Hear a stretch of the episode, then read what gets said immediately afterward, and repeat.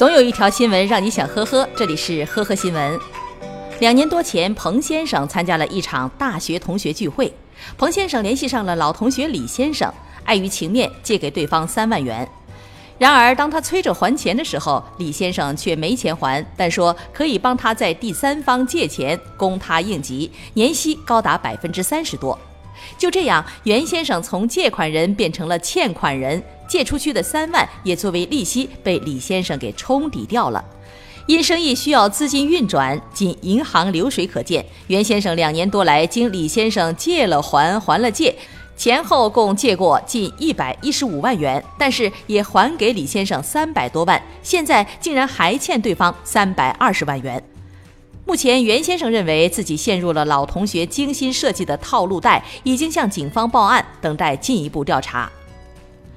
三月二十四号，成都交通民警在西区大道出城方向开展酒驾整治行动。邱某是成都市一所驾校的教练员，当天晚饭饮酒后，自认为酒量好，心存侥幸，没想到不到一公里就被查获，一测试涉嫌饮酒后驾驶机动车。邱某自己悔不当初，说是拿驾照的时候都要宣誓，自己对每个学员都要交代的，没想到自己的脑壳短路了。希望大家引以为戒，千万不要抱着侥幸心理。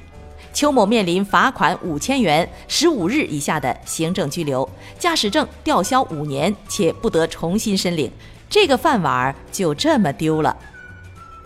浙江杭州，徐先生加入了一个有二百五十五人的聊天群，被告知群里的人都是来竞拍玉石翡翠的。他每次捡漏都能竞价成功，一共拍下了五件物品，花了七万多元。这些玉石都附带着 A 货鉴定证书，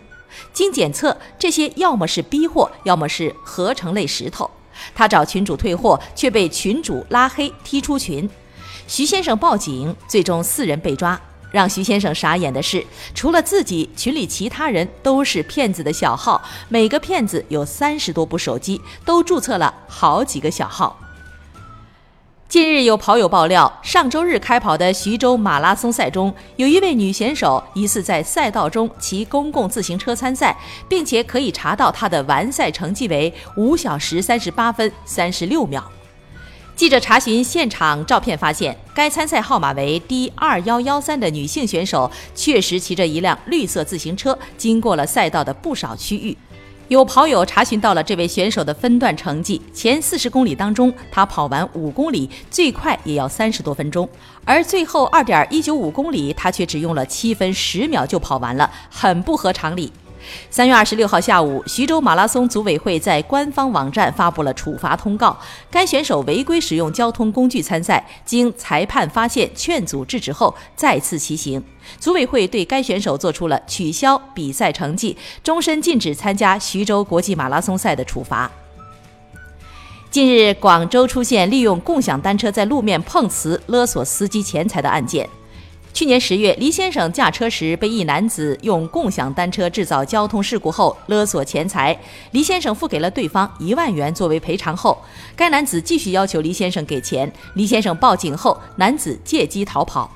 警察迅速展开侦查。该碰瓷团伙驾驶挂假车牌的小汽车，作案时选择晚上在偏僻的两车道下手，先故意慢驶堵路，诱使心急的司机变道超车。骑共享单车的同伙伺机跟超车车辆碰撞，造成事故，用准备好的黄鳝血制造受伤的现象，以加重事故司机的顾虑心理，并要求私了索取赔偿。